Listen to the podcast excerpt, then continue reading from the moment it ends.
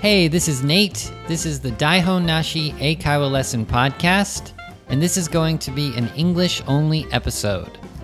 So if you want to practice your English listening during this awesome Golden Week, keep listening. All right, the announcements as usual. Follow Sota and I on social media. That means Instagram, Twitter, and Facebook. And remember, if you have any requests, questions, or comments, you can send those messages, comments, tweets, etc.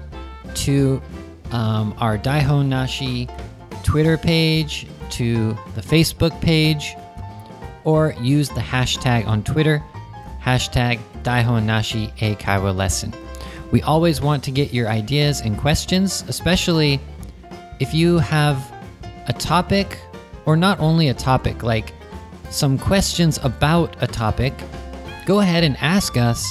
And if it's an interesting question that we can answer and that everyone can, you know, learn something from, then we can use that as a topic for a future episode.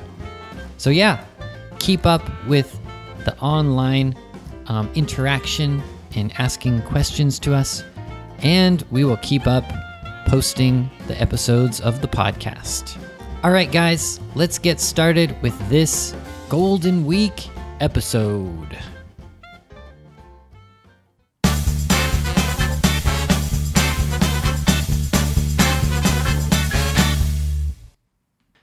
Okay, what is the topic for this all English episode? What is it? It is travel recommendation phrases. Okay, so I got a lot of big words there travel and recommendation and phrases. So I chose this topic because it's Golden Week, guys, and some of my students are taking trips. They're going on, they're traveling around the world, or they're just taking like a day trip in Japan. But still, you guys are taking some trips, hopefully abroad, but if not, you know, like a day trip or something um, in your area or in a different prefecture or something like that. So today, I'm going to use some different phrases for travel recommendations. And I'll talk about my travel experience as examples. So, a simple example of a phrase would be like if you recommend to go somewhere, you can say, Oh, you should go there, right? You should is a simple example of like the travel recommendation phrase. Another one is, Oh, I recommend that you go here, right? So I recommend that you. So those are some simple ones. I'll give you a couple other phrases today, and I'll talk about actual recommendations from the places that I have been. So hopefully, I'll choose one place that I've been, and I'll use one phrase that I can teach you guys. So, first, I'll tell you the phrase, and then let's break it down and try to understand each word. And then I'll talk about my experience and the actual recommendation. So I'll talk about places I've been like Bali, Taiwan, Thailand, and why not Japan? Because some people, I'm sorry, you guys are stuck in Japan during Golden Week. sorry. Sorry guys, I don't I don't want to make you feel bad. I'm also stuck in Japan during Golden Week. Hey, maybe you guys like traveling within Japan anyway. So it's not like you're stuck here. But I know for some of my students, they feel like, ah, I want to travel abroad, but it's too busy, or maybe you have to work during Golden Week, or it's just like so expensive because the prices are so much higher. But let's imagine that we're traveling today. Who cares if you're just sitting in your house for Golden Week? Let's have some fun and imagine that we are traveling. Okay, so let's get started with the first phrase. Okay, for the first phrase, I'll use an example of Thailand because I love Thailand. It was one of my favorite countries to travel to. So I'll tell you a recommendation and we can check the phrase after. Okay. In Thailand, you've got to go to a local market and barter for some things and get a foot massage while you're there. Okay. So, what phrase did I use? It's a pretty simple one.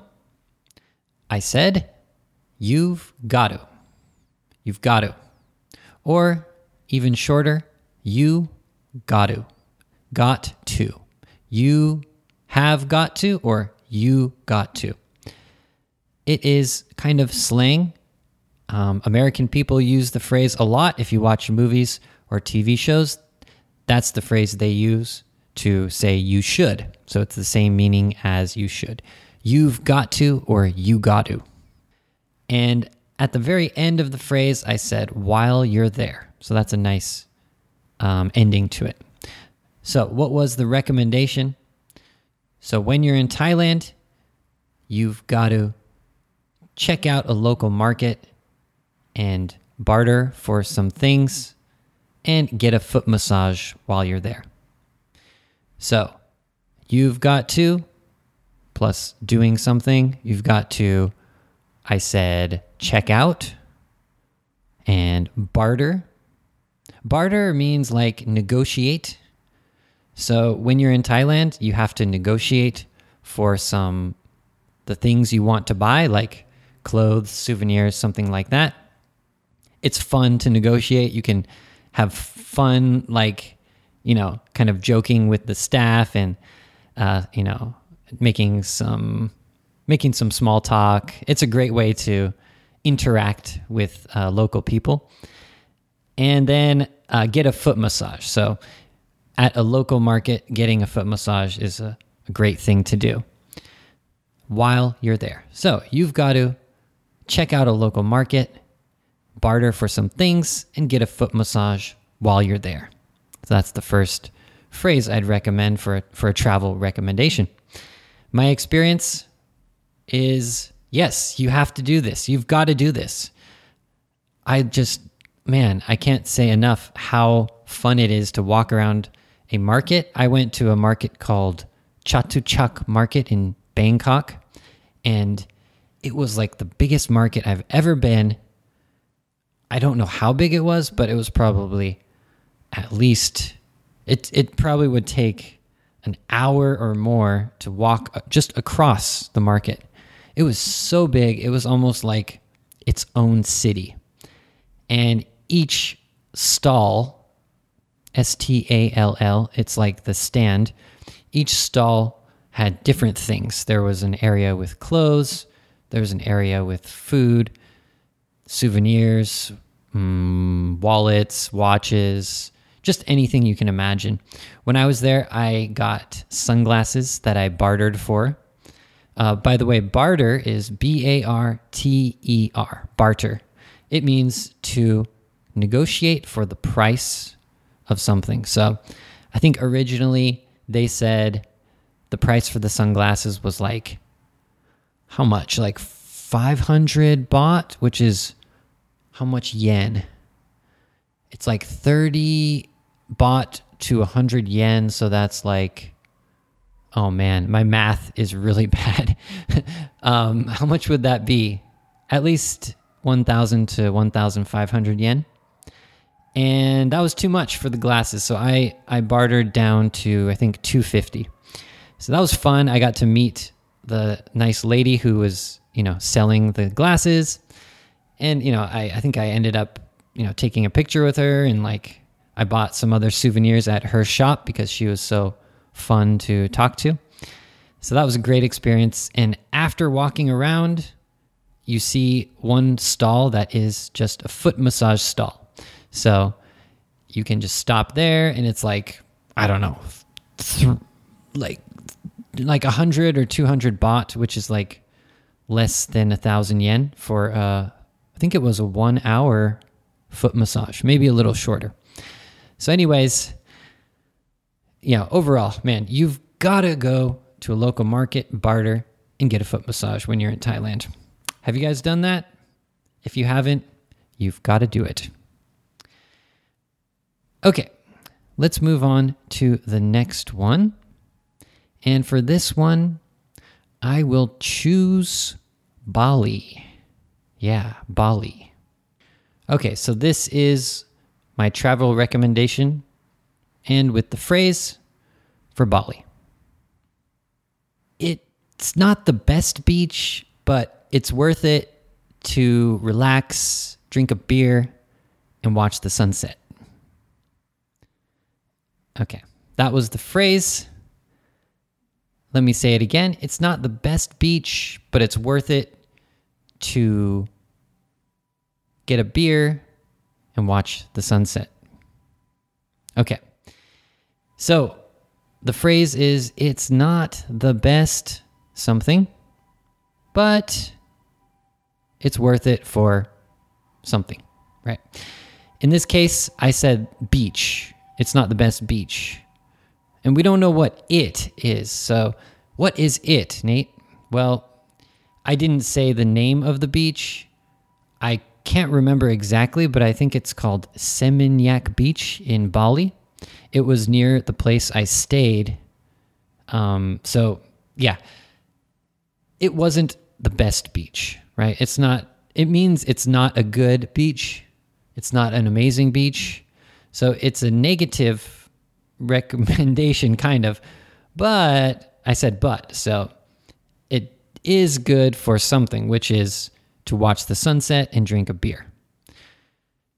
Definitely for American people, a beach is the place that you go in the morning and you lay out a towel, you hang out, you go swimming, you go surfing, you play football, you're swimming around all day, maybe snorkeling. This beach in Bali was not that type of beach, so it's not the best beach, right? So the phrase is it's not the best beach, but it's worth it for. Well, what I did was I just got a beer. I think we rented a kind of like relax, like a reclining seat and watched the sunset. So the sunset was beautiful. It was good for that. It wasn't good for surfing. It might be good for surfing, actually. I don't know. But at the time, it was not good. And so it's not a recommendation for that, but it is a recommendation for just hanging out and drinking a beer and enjoying the view, which was the sunset at the time. So that's a phrase you can use if something is not totally recommended, but there is a good point of doing it. So that was my experience in Bali. I was so shocked that this beach was not like a beautiful, clean, clear watered beach because even in California, the beach that is in the city is still kind of clean. Like the the sand is there's not too much trash. The water is pretty clear. But this this beach in Bali was a little dirty and I was really surprised. And yeah, I wouldn't recommend it except for uh, drinking a beer and watching the sunset. Yeah, um, but there are other beaches in Bali that were really beautiful and clean and clear. I think, well, in this case, when you recommend or when when something is not the best, you have to recommend uh, alternatives. So, in this case, I would recommend. There's a famous like surfing beach. I think it was about an hour away from this from this beach. This one was called Seminyak Beach, I think. And the the nice one it was it's a famous surfing beach. I can't remember the name but it was like clean water clear beach. Um no no sorry clean beach clear water. Yeah that sounds better.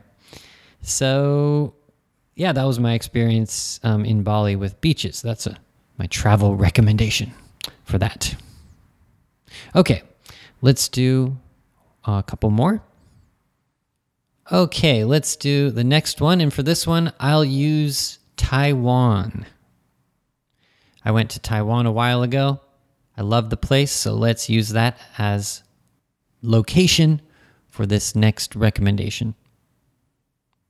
Don't leave Taiwan without getting some traditional hot pot. Okay. So the phrase is don't leave somewhere without doing something or going somewhere. So in this case I said don't leave Taiwan without getting getting some traditional hot pot. Actually, I don't know the exact name for this. I know it's hot pot. I was trying to imagine what it's called. In Japanese, you guys call it hinabe. Does that mean like fire? Fire hot pot? I think that's what it's called. Anyways, in I wrote I said traditional. I, that just means like an older style. So you guys can check the actual um, the actual words for for that uh, for this, but it's just hot pot Taiwanese style. And yeah, so don't leave Taiwan without getting hot pot. Okay, that's like a strong recommendation. It means you're crazy if you don't do it before you leave. You need to do this before you leave. If you don't, you're really like missing out, right? So don't leave uh, somewhere without doing something. That's the phrase you can use if you you want someone to do something very much. Uh, they they should not forget doing that. So uh, I went to Taiwan and I did have the kind of I think it's traditional hot pot of Taiwan, and it's like kind of like in Japanese how you have nabe, but it was really interesting how they put almost like I'm not going to say herbs, but maybe herbs. Like they had this big piece of like real ginger and yeah, I think it has herbs in it. Like kind of in Japanese you say Chinese medicine inside of the hot pot. And one of the sides was like red, like spicy, and the other one was like white, kind of a milky one. And yeah, for for anyone who's living in Taiwan, who's traveled to Taiwan, or Taiwanese listeners, yeah, that man, that hot pot is amazing. So when I went there, I did the whole. I think it was like all you can eat, or I ate a lot. I don't know if it was all you can eat, but I I basically ate the all you can eat amount of hot pot. So I ate a lot of it, and I I loved it. So I would say, yeah, don't leave Taiwan without eating that special hot pot. It was just amazing. Yeah, that's my recommendation for Taiwan. Okay, let's do one more. Okay, so the, for the last one, I thought this is a recommendation for people who are stuck in Japan, especially if you're in Kansai. It's a little out of the way, but Kurama is definitely a good place to go. Okay. So that was a Japanese one, Kurama. And I said, it's a little out of the way, but. So that's this this phrase, it's a little out of the way. The way is you're walking like you're going this way, you're walking from A to B out of the way means it's not from A to B. It's you have to go a longer distance to get there. So it's not in your normal path. So for example, uh, you know, if you're going from Tokyo to Osaka, the way would be, you know, you take the Shinkansen from Tokyo down to Osaka. Um, in that case, is Tottori on the way? No, it's out of the way. So you have to go up to Tottori if you're, you know, if you imagine the way is from Tokyo to Osaka. Um, in the same way, any any place in the north, you know, when you're going from Tokyo to Osaka, where you have to go north, not just straight down, or I mean straight west, that would be out of the way. So if you're in Kyoto, I think it's not too far, but in my opinion, it did take a little bit of time to get to Kurama. So that's why I said it's a little bit out of the way. But to tell the truth, I think a lot of places in Kyoto are kind of out of the way. So you have to travel a little bit away from the city. Um, maybe it's not on your normal, you know, uh, travel route. And it's like a day trip. So it's a day trip basically. But in my, in my, my phrase was it's a little bit out of the way, but, right? So if you guys don't know, Kurama, it's like this shrine on top of a mountain. It's not a huge mountain, but it's a medium, no, small, medium mountain. And I really enjoyed um, going to Kurama. I uh, you take this like small kind of train, and it goes along a river, and then the river even has this cool, like, tradition of eating food, eating a meal on top of the river on a like traditional wooden platform or something. I didn't do that. It's a little expensive, but that's one thing you can do in the Kurama area. But yeah, you take the train and then you hike up the mountain and pray at the shrine. And there's like a hot spring on the bottom that you can take when you come back down. And it's just a nice, um, a nice place to take a short hike, see some see a shrine, see some nature, and possibly eat some interesting eat in an interesting way on the river or to take a hot spring.